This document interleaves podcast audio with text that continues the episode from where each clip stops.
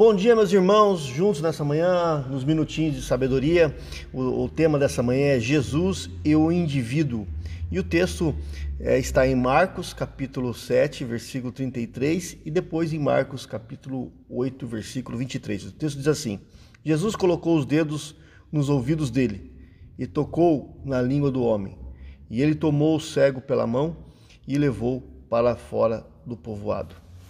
Meus irmãos, é impressionante. Jesus deixou de lado a multidão para se dedicar ao indivíduo, para eh, se dedicar ao deficiente, ao pobre. O tratamento dispensado pelo nosso Senhor Jesus, meus irmãos, ele é personalizado. Ele entende a cada um individualmente. Jesus, quando ele olha para nós, ele olha para cada um de nós individualmente. Ele constrói relações é, no olho no olho. O Deus da Bíblia que conhece você, querido irmão, conhece você pelo nome.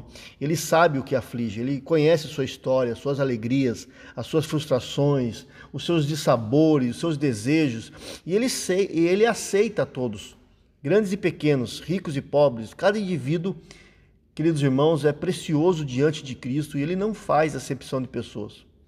E é interessante observar que à medida que o ministério de Jesus se desenvolvia, é, sucedia que ele focava cada vez menos nas massas e priorizava os indivíduos. Isso é muito sugestivo, especialmente para os nossos dias, nos quais a grande multidão está em evidência, os pregadores mais parecem animadores de auditório, jogando paletó, distribuindo bênção, a granel, né? E, e não era isso que Jesus fazia. O testemunho bíblico é que Deus conhece você pelo nome, ele sabe de tudo que acontece na sua vida. Só você abrir lá Isaías 43, 1, você vai ver, o Salmo 139 também. Jesus, em várias ocasiões, meus irmãos, ele voltou-se a indivíduos, embora tivessem rodeado de muita gente.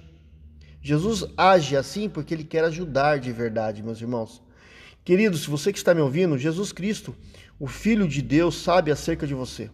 E isso não deve gerar medo, mas deve gerar o desejo de você vir a Ele, admitir o que e quem de fato você é. Isso, quer, isso deve gerar em você a certeza de que você não está perdido na multidão. Para o Senhor dos Senhores, você é um é você não é um anônimo. Queridos irmãos, perdido na estrada da vida. Jesus Cristo o chama para um relacionamento pessoal. Um relacionamento pessoal com ele, com seu pai, marcado pela obediência e confiança. Que Deus lhe abençoe nesse dia.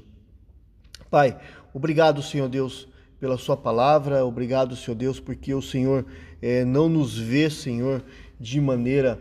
É, é, de maneira de multidão, mas o Senhor nos vê individualmente, conhece o nosso coração, sabe das nossas dores e nós queremos, ó Pai, agradecer ao Senhor. Por isso, Senhor Deus, me aproxima a mim do Senhor a cada dia, e não só a mim, mas todos que estão me ouvindo, que possamos, ó Pai, ter esse relacionamento individual e pessoal com o Senhor. É o que eu peço em nome de Jesus. Amém.